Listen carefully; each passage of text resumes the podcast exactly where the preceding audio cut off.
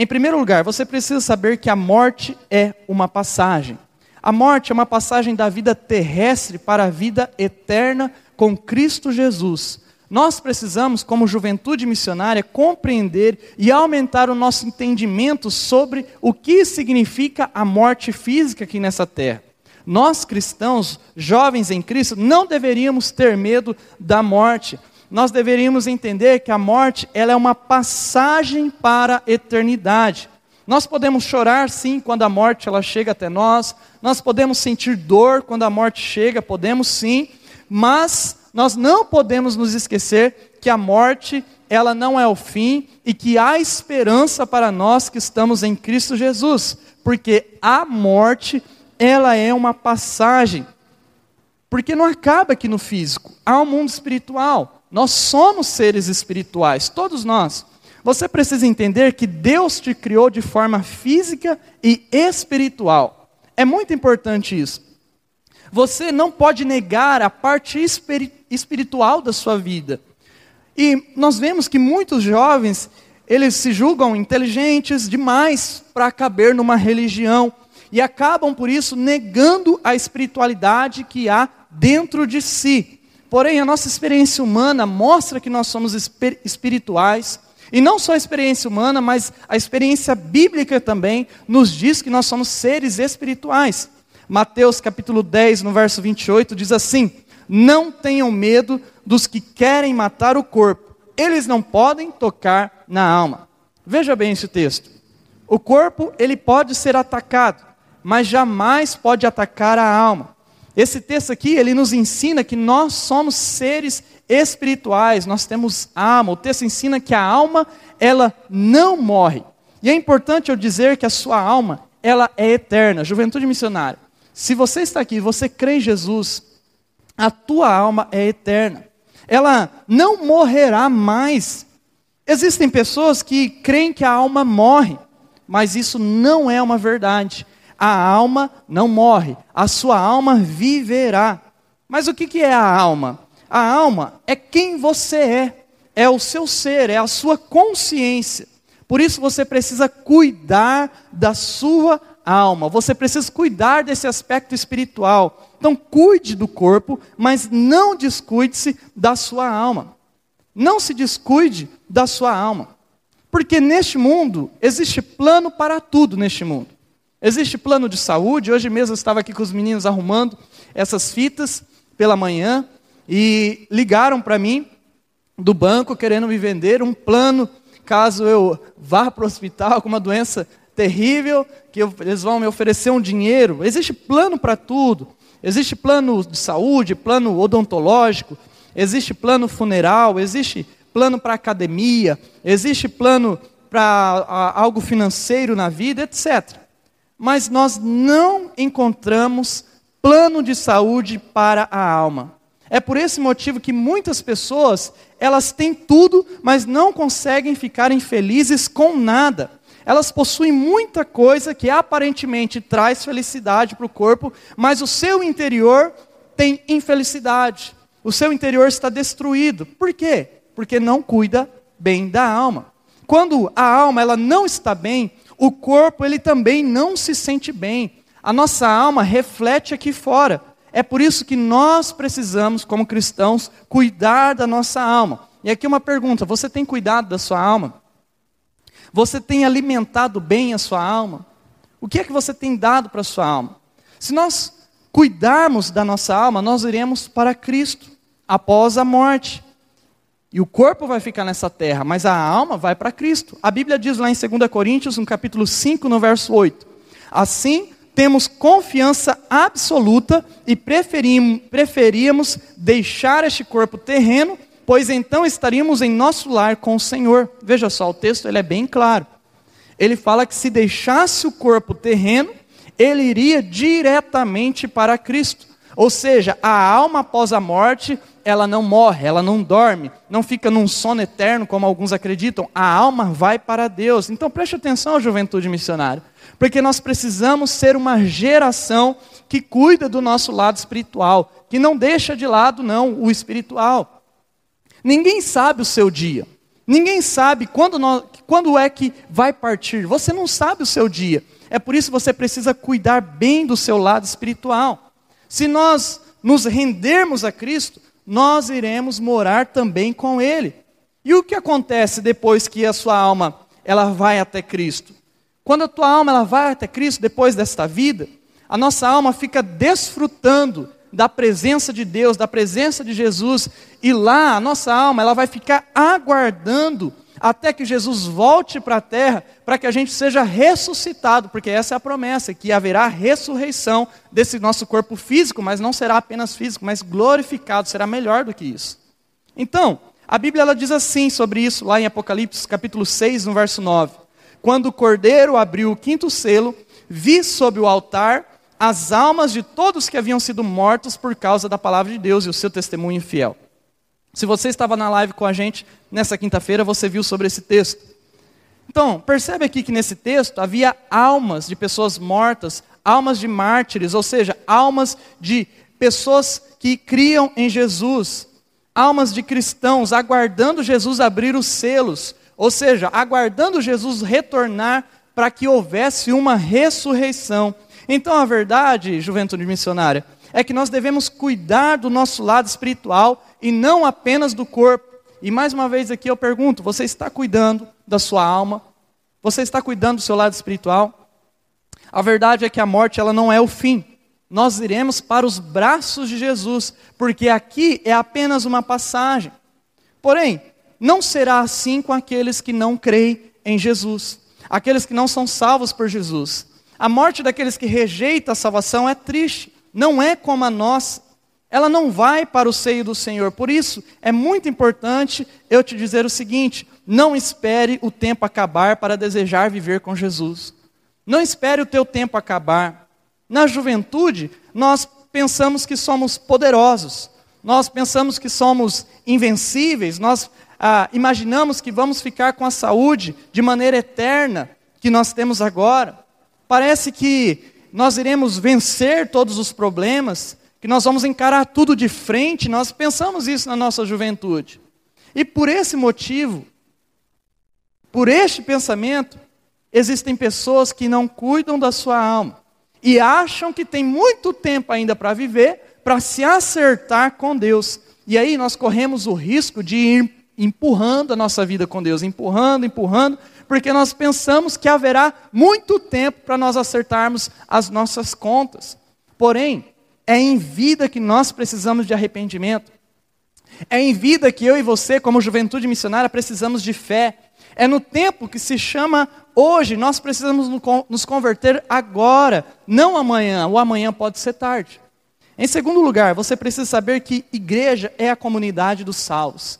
Igreja é o lugar do encontro daqueles que foram salvos por Deus. E hoje em dia há uma mentalidade que a igreja ela não é mais importante. E nós precisamos combater isso juntos, essa ideia. E essa mentalidade ela está vindo para nos tentar parar, nos fazer desistir. E essa mentalidade está ganhando espaço na vida de muitos jovens que pertencem à igreja. E é por esse motivo que alguns jovens não estão considerando mais a igreja em sua vida. Porém, para nós, jovens cristãos, juventude missionária, a igreja precisa fazer parte do roteiro da nossa vida. A igreja precisa fazer parte do plano da nossa vida. Nós fazemos planos para a vida, ah, vou me casar, vou conquistar isso, aquilo, outro. A igreja precisa estar no plano da sua vida. E eu te pergunto, a igreja está no plano da sua vida? Você já fez planos com a igreja do Senhor para a sua vida? Você tem que escolher a igreja para você ser fiel a Jesus, como você escolhe uma pessoa para se casar e ser fiel. A Bíblia diz lá em Atos 2, 41, a partir do verso 41. Verso 41 diz assim: os que acreditaram nas palavras de Pedro foram batizados. E naquele dia houve um acréscimo de cerca de 3 mil pessoas. Veja só, a igreja cumprindo a ordenança do batismo. Aí no verso 42, todos se dedicavam de coração ao ensino dos apóstolos, à comunhão, ao partir do pão e à oração. Ou seja, a igreja ela seguia a doutrina de Cristo, ela comungava, Aí no verso 43, havia em todos eles um profundo temor, e os apóstolos realizavam muitos sinais e maravilhas. Ou seja, a igreja ela temia a Deus, e temor é diferente de medo. Temor é um respeito. Eles levavam Deus a sério. E o verso 44 diz: Os que criam se reuniam num só lugar e compartilhavam tudo o que possuíam. A igreja se encontrava. Por quê? Ela era salva. Você percebe com esses versos bíblicos que a gente leu? Que igreja é uma comunidade de todos aqueles que creem em Jesus Cristo. Nós não podemos rejeitar a igreja, porque só rejeita a igreja quem nunca foi salvo por Jesus Cristo. E eu já ouvi jovens dizerem que não precisam da igreja para viverem a fé. Porém, é nítido que esse jovem não entendeu nada do que é ser igreja, porque ele não entendeu que a fé ela é partilhada. A fé não é egoísta. A fé não é para ser vivida somente no seu mundinho, no mundinho da pessoa, sem viver em comunidade. Não, não está certo isso. Não é naquele mundinho que diz eu não preciso de igreja, não é aí que se vive a fé. Jesus, ele só ficava sozinho quando ele queria ter um momento, uma experiência íntima com o Pai, mas logo você vê na Bíblia, no Novo Testamento, Jesus voltando para a sua comunidade, ligado com as pessoas. E você sabe que Jesus foi quem criou a igreja. Foi Jesus que disse sim. E se foi ele, nós não podemos rejeitar a ideia. Então eu preciso perguntar: qual é o valor que você está dando para a igreja de Jesus? Se a igreja não fosse importante, Jesus não teria criado, como está escrito lá em Mateus, capítulo 16, verso 19. Eu preciso dizer hoje o que é a igreja.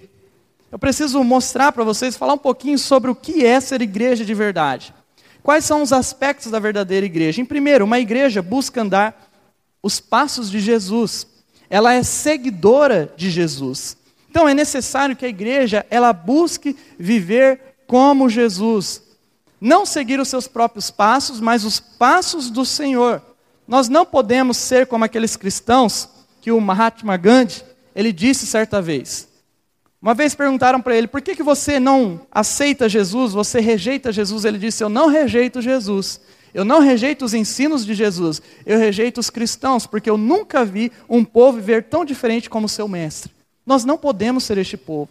Nós precisamos levar a sério a igreja. Nós, nós precisamos levar a sério Jesus, as palavras de Jesus. Nós precisamos seguir Jesus. Segundo, igreja cumpridora da palavra. Nós fazemos o que a palavra nos ensina. Então, se a Bíblia ela diz para nós batizarmos, nós batizamos. Se a Bíblia diz para nós fazermos ceia, nós fazemos ceia. Se Jesus nos ensinou a exortar, nós exortamos. Se Jesus nos, nos mandou ensinar, nós ensinamos. Nós fazemos isto. Não fazemos porque é legal, mas nós fazemos porque é um mandamento, é uma ordenança de Cristo. Isso que é a igreja. Terceiro, a igreja é comunicadora da palavra. A pregação, ela é um ponto muito importante e é importante eu destacar que no Novo Testamento, o louvor, ele não tem proeminência no Novo Testamento. O louvor não tem no Novo Testamento proeminência dentro da igreja, e sim a pregação. A pregação, ela é o alto, é o ponto alto do culto cristão. A igreja existe para exortar, para falar da Bíblia. E o que nós vemos hoje? Por incrível que pareça, eu já ouvi jovens dizerem também que não gostam da pregação, mas só gostam do louvor. Isso é uma heresia, preciso dizer para você, é uma apostasia. A palavra de Deus explicada, explanada, é o poder de Deus para salvar o mundo, diz a Bíblia.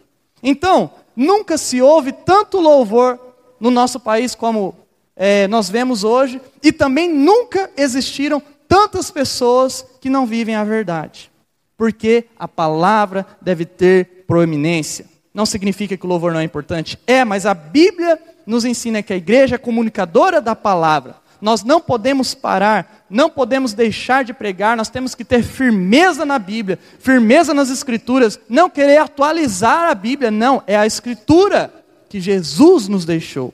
Por fim, a igreja é um corpo e uma família. Ela é um corpo e uma família. Corpo porque nós precisamos um dos outros, nós não fazemos nada sozinho. Precisamos das pessoas. E família porque nós somos irmãos em Cristo. Quem foi salvo por Cristo é irmão. E é por esse motivo que é necessário nós tratarmos todas as divisões que acontecem dentro da igreja. as brigas, os problemas, porque acontece.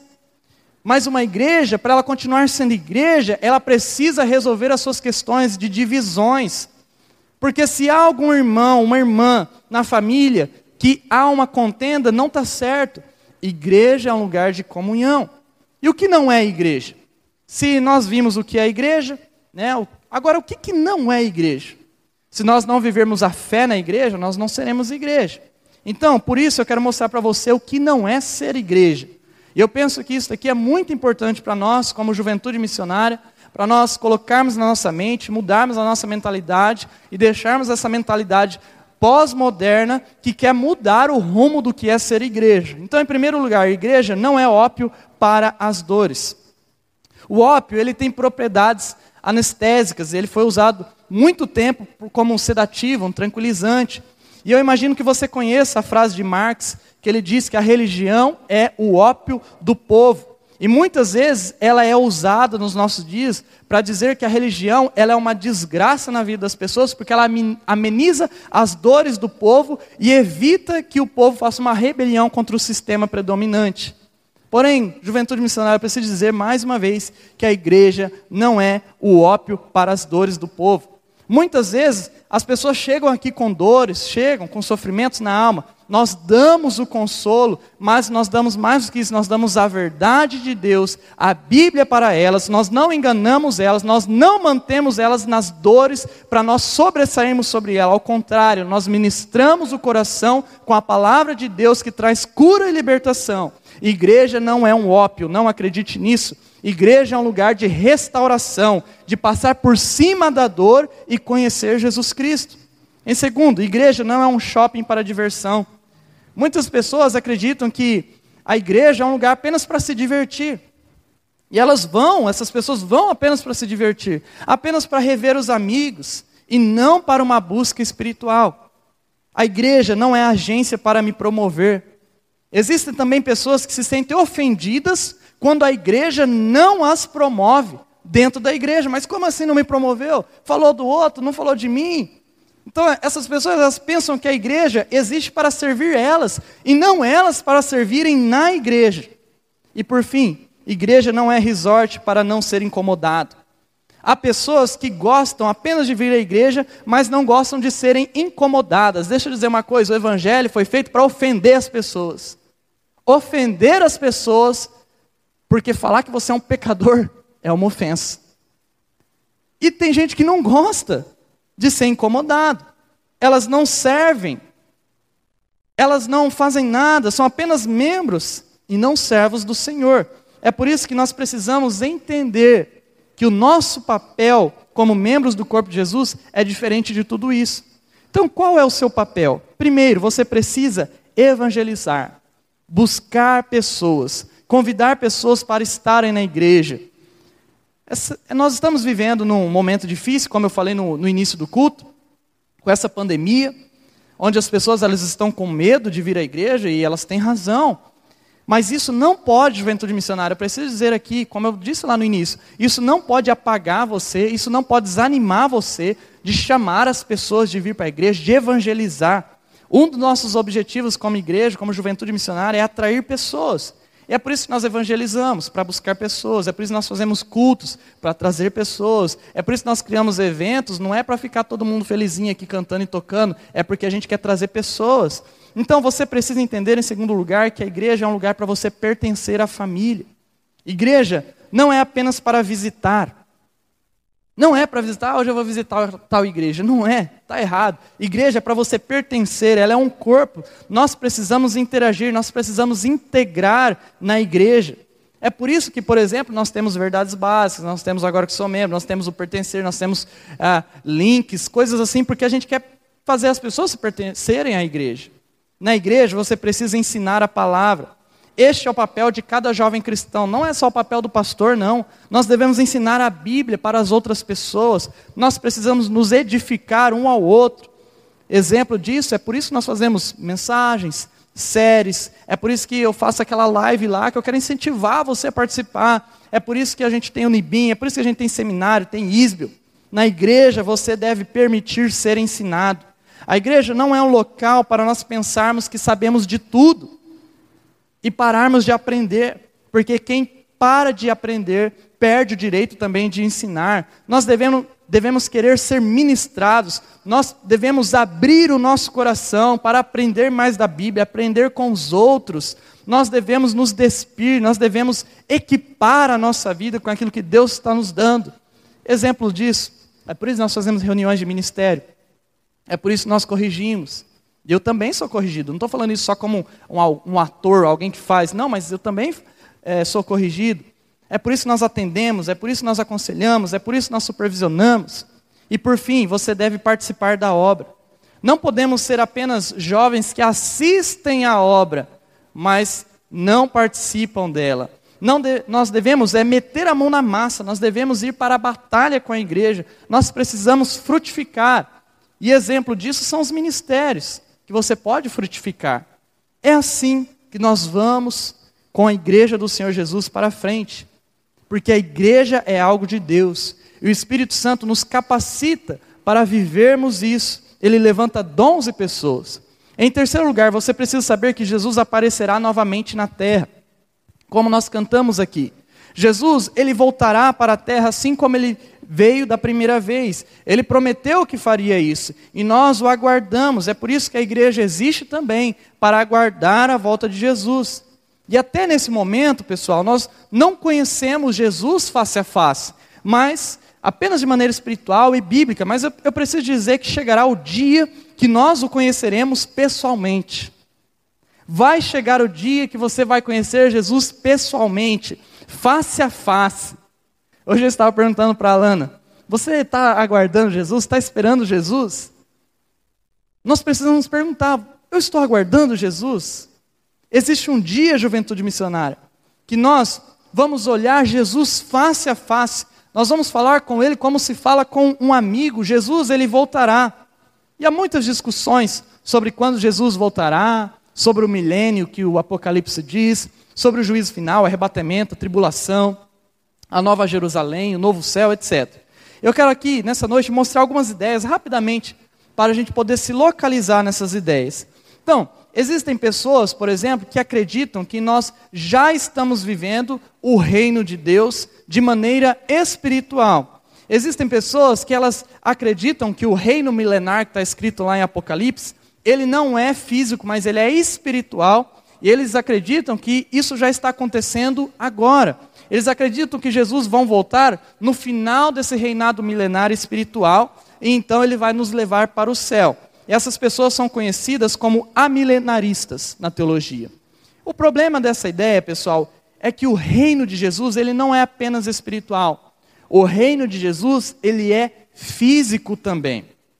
Existe um outro grupo que acredita que o reino de Deus será instalado na terra de forma física e gradual. Ou seja, vai acontecer de maneira gradual, sem Jesus, só com a igreja. Aos poucos eles acreditam que o mundo vai se convertendo. Eles acreditam que Jesus ele voltará depois do, que esse reino milenar estiver no ápice, aonde as pessoas vão estar todas convertidas ao, a Jesus. Este grupo ele é chamado de pós-milenarista.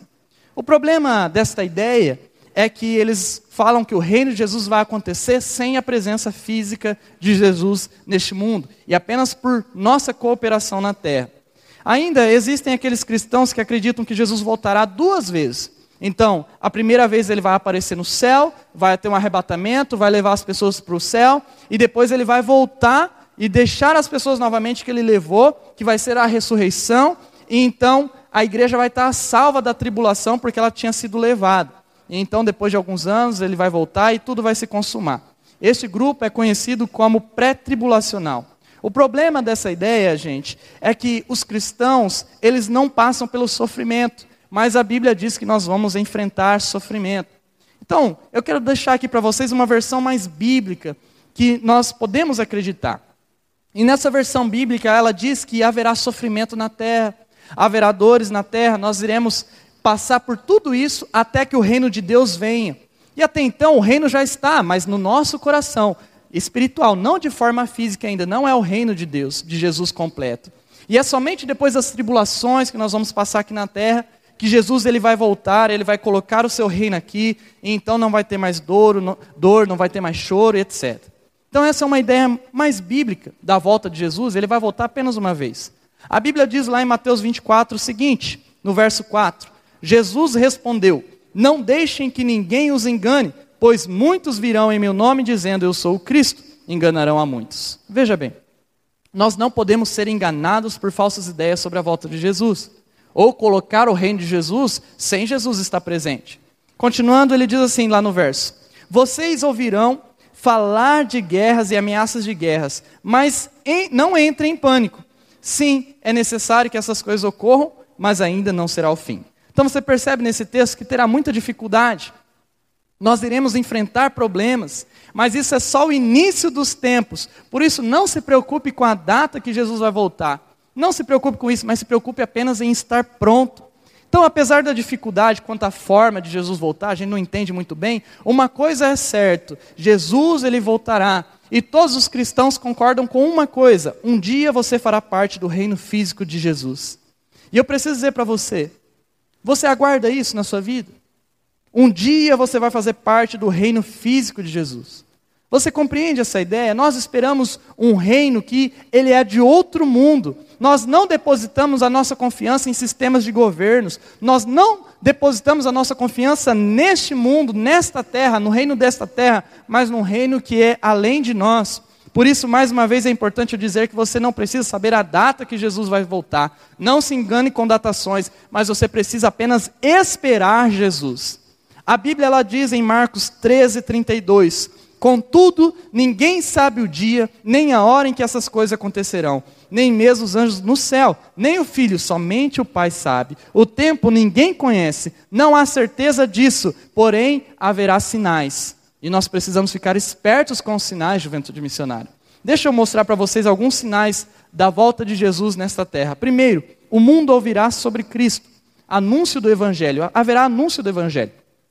O mundo, ele saberá que, sobre Jesus. O evangelho ele vai ser espalhado por todas as nações.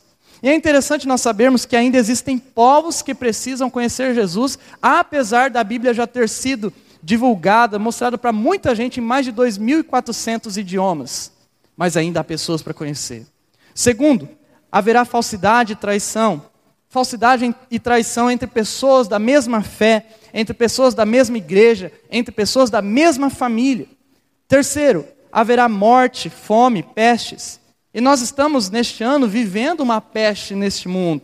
E a Bíblia ela diz que isso vai se repetir, isso acontecerá, haverá um aumento de morte, mas ainda não será o fim. Em quarto lugar, Jesus ele voltará depois de crises, guerras e dores. Haverá crises globais, guerras, dores, o mundo sofrerá e também terá tribulações e sofrimento. A igreja ela vai ser perseguida. E nós vivemos hoje em um tempo de paz até. Mas nós viveremos um tempo ainda onde a igreja não poderá ser mais igreja como nós conhecemos hoje, terá que ser clandestina.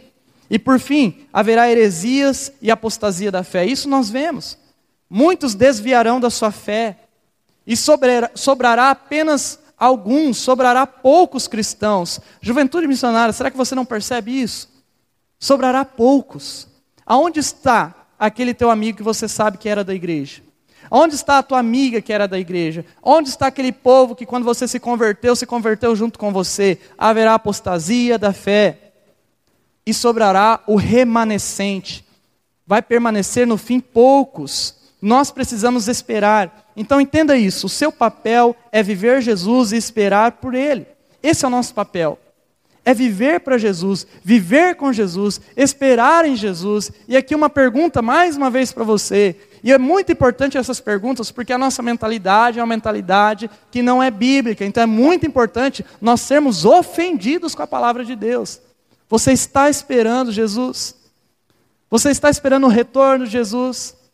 Você está aguardando Jesus voltar? Jesus vai voltar um dia.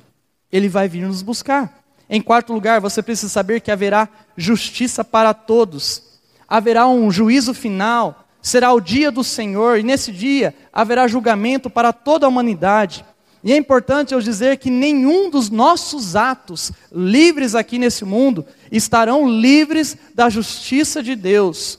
Tudo que nós vamos, que nós fazemos aqui, um dia estará diante de Deus, do trono de Deus. Todos nós seremos julgados. Os que creem serão julgados, os que não creem serão julgados. Então preste atenção nisso. Por quê? Porque existem muitas pessoas que não acreditam que passarão pelo julgamento divino. Acham que terão privilégio. Mas todos nós passaremos, a Bíblia é clara, crentes e descrentes. Até os anjos serão julgados, diz a Bíblia. Deus, ele revelará a condição do coração de cada ser.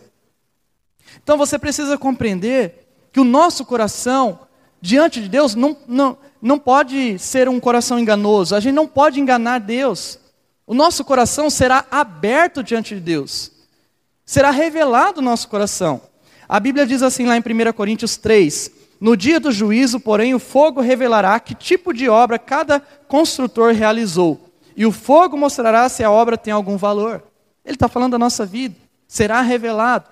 Nossas obras serão reveladas. Saberemos naquele dia quem de fato creu em Jesus, quem de fato não creu em Jesus, porque até lá é um mistério particular, pessoal. Então, o juízo final, ele vai mostrar para nós que quem manda é Deus. No juízo final, ele Deus vai mostrar que quem comandava a história era Ele, e que nada daquilo que nós fazíamos na terra, quando nós achávamos que estava passando despercebido aos olhos de Deus, não estava.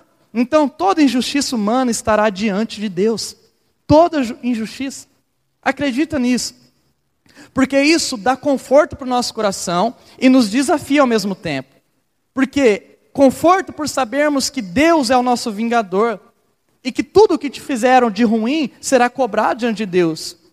Mas desafio para que você viva também a vontade de Deus. Então, nosso papel é esperar a justiça de Deus, não neste mundo ruim, mas neste mundo que virá. Deus, ele recompensará a justiça dos homens, assim também como Deus recompensará a injustiça dos homens. A Bíblia diz lá em Coríntios capítulo 5, pois todos nós teremos de comparecer diante do tribunal de Cristo para que cada um receba o que merecer pelo bem ou pelo mal que tiver feito neste corpo terreno. Percebe? Nós devemos ser desafiados por essa palavra. E nós precisamos também ficar tranquilos, porque cada um colherá o que plantou diante de Deus. Ou seja, a justiça neste mundo pode falhar, mas a justiça de Deus será cumprida, juventude missionária. No juízo final, no juízo de Deus, Deus ele vai julgar a humanidade. Ele vai falar sobre nós. Então será salvo aqueles no julgamento que tiveram Cristo como seu Senhor, porque a gente não pode pagar nossos pecados, mas Cristo vai ser o pagamento pelos nossos pecados no juízo final daqueles que creem. A salvação, ela vai ser de graça para nós. Mas é importante eu dizer que haverá recompensa para os que são salvos. Para aqueles que fizeram a obra de Jesus, a Bíblia deixa bem clara: para aqueles que se esforçaram, haverá recompensas. A salvação é outra coisa, é de graça, mas haverá recompensas para aqueles salvos que fizeram a obra de Deus, diferentemente daqueles salvos que não fizeram a obra de Deus. Os que sofreram por Cristo, aqueles que levaram uma vida intensa na obra de Deus, esses serão recompensados de maneira diferente daqueles que foram salvos, mas não fizeram nada. Não fizeram nada. Então preste atenção: tudo que você faz no Senhor será recompensado. E essa palavra aqui precisa ser ânimo para a tua vida. Eu não sei o que você está fazendo no reino de Deus. Eu não sei qual é o desafio que Deus tem colocado na sua vida. Eu não sei se você está agindo no reino de Deus. Mas eu preciso te dizer: tudo que você faz no Senhor será recompensado. Todos os salvos terão alegria eterna, mas a recompensa será dada pessoalmente para aqueles que fizeram a obra de Deus. Então veja o que diz lá em Coríntios capítulo 15: Portanto, meus amados irmãos, sejam fortes e firmes, trabalhem sempre para o Senhor com entusiasmo, pois vocês sabem que nada do que fazem para o Senhor é inútil. Deus recompensará o seu esforço. Então não será uma competição, é tudo pela graça. Mas se você trabalhou para Cristo, você vai ganhar graça em cima de graça. Por isso nós devemos fazer a vontade de Deus, nós devemos dar a nossa vida, nós devemos gastar a nossa vida no Senhor, nós devemos acumular tesouros em Deus, nós devemos compartilhar Jesus, nós devemos viver com intensidade na obra de Deus, porque nós seremos recompensados um dia. E por fim, Em quinto lugar, você precisa saber que o destino é a presença de Jesus. O nosso destino é para a presença de Jesus. Muitos movimentos, eles tentaram trazer um céu para a terra, mas a verdade é que só Jesus pode trazer o céu para a terra, um local onde a sua presença estará. Então, deixe-me dar alguns exemplos clássicos para vocês sobre movimentos que tentaram fazer um estado ideal, que tentaram fazer um reino perfeito aqui nessa terra. E o primeiro exemplo é o comunismo. Você sabe, o comunismo ele é um, um programa político em cima do Manifesto Comunista de Marx, e foi o programa desenvolvido por tantas pessoas como Lenin, Stalin. E a ideia do comunismo é que a sociedade ela precisa ser refeita, a sociedade precisa ser socialista.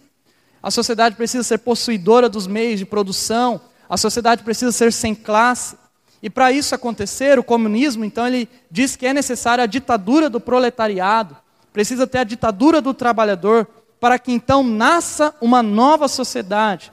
E para isso acontecer, o comunismo, então, ele pega, ele partidariza a ciência, ele partidariza a arte, ele partidariza a filosofia, ele partidariza a atividade intelectual no mundo ele torna tudo socialista. E o exemplo disso foi o Lenin, o Stalin, a União Soviética. Porém, nós vemos pela história que até hoje isso não deu certo. Um segundo exemplo, que é o extremo, é o fascismo. O fascismo, o que, que ele é? Ele dita uma forma apenas de governo sobre o povo, ele centraliza o poder, ele centraliza tudo em si mesmo, ele retira pela violência tudo que é contrário toda forma de política diferente, e assim ele tenta remodelar a sociedade segundo a visão do seu próprio líder fascista. Mas isso também não deu certo. Nós temos o exemplo de Hitler, o nazismo, o Mussolini na Itália. Então a verdade é que ninguém entrará um reino perfeito. Mesmo que nós ansiemos por este reino, nós precisamos saber que nós ansiamos a vida perfeita porque nós nascemos para a perfeição. É por isso que as pessoas querem trazer o reino, porque nós nas, nascemos para a perfeição, nós nascemos para Deus. Mas as pessoas invertem tudo isso para algo ruim. Mas essa perfeição, só quem pode trazer é Jesus para a nossa vida.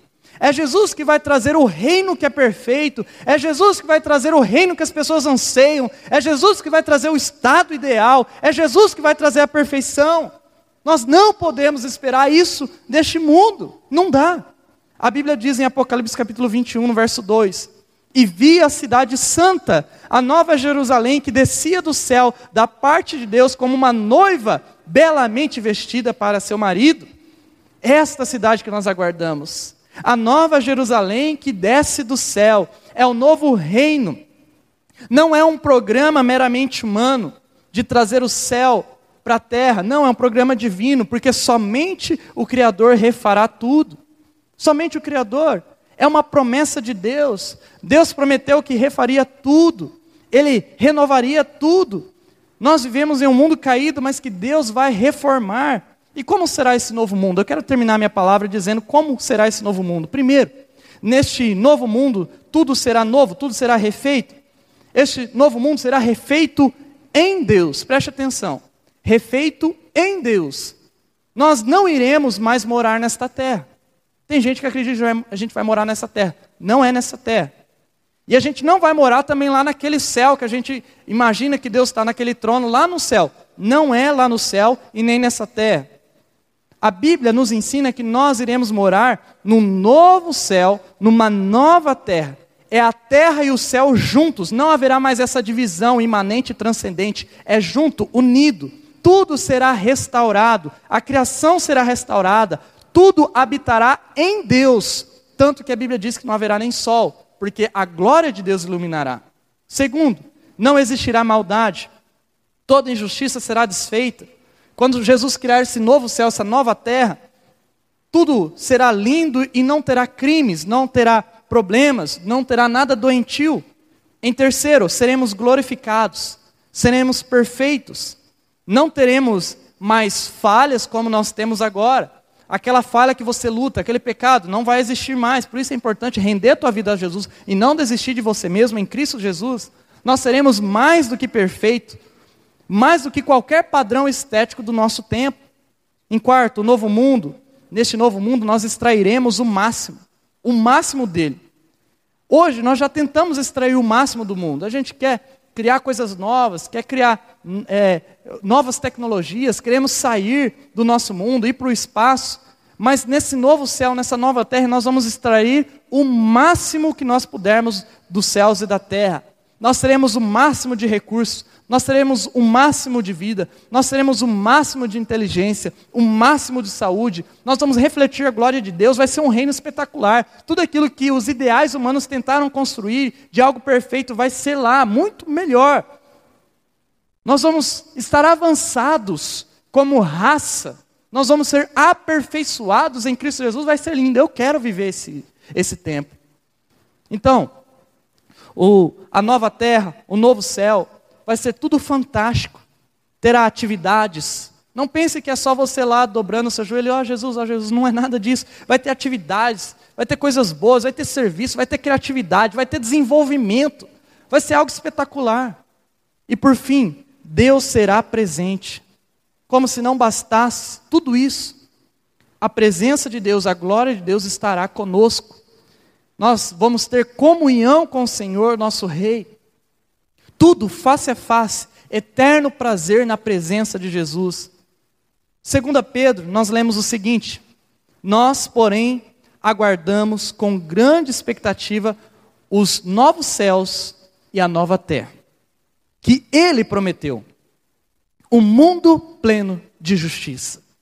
Esse texto ele diz tudo e resume tudo. É isso que nós aguardamos, juventude missionária. Novo céu, nova terra, que nenhum sistema político pode trazer, a não ser Cristo Jesus. É por isso que nós somos cristãos. Nós não somos cristãos para ficar trazendo é, coisas para este mundo do mundo mesmo. Não, nós somos cristãos porque nós aguardamos Jesus. Um dia tudo findará, nós seremos salvos eternamente. Por esse motivo, não tenha medo da morte, ela é apenas uma passagem para o céu. Viva na igreja, como uma comunidade de pessoas salvas, participe dela, espere Jesus, ele prometeu, ele vai voltar, haverá justiça para todos, nada passará despercebido, e haverá céu, novo céu, nova terra, tudo será instalado, será algo lindo e maravilhoso, nós vamos tirar o máximo desse planeta, desse planeta novo que Deus vai nos dar. Isso é o mínimo que nós, como cristãos, precisamos saber. Porque se nós não sabermos essas verdades, nós vamos viver como cristãos que não creem na Bíblia. E por incrível que pareça, existem. Mas nós, como juventude missionária, precisamos desenvolver a nossa fé em Cristo Jesus e na Sua palavra.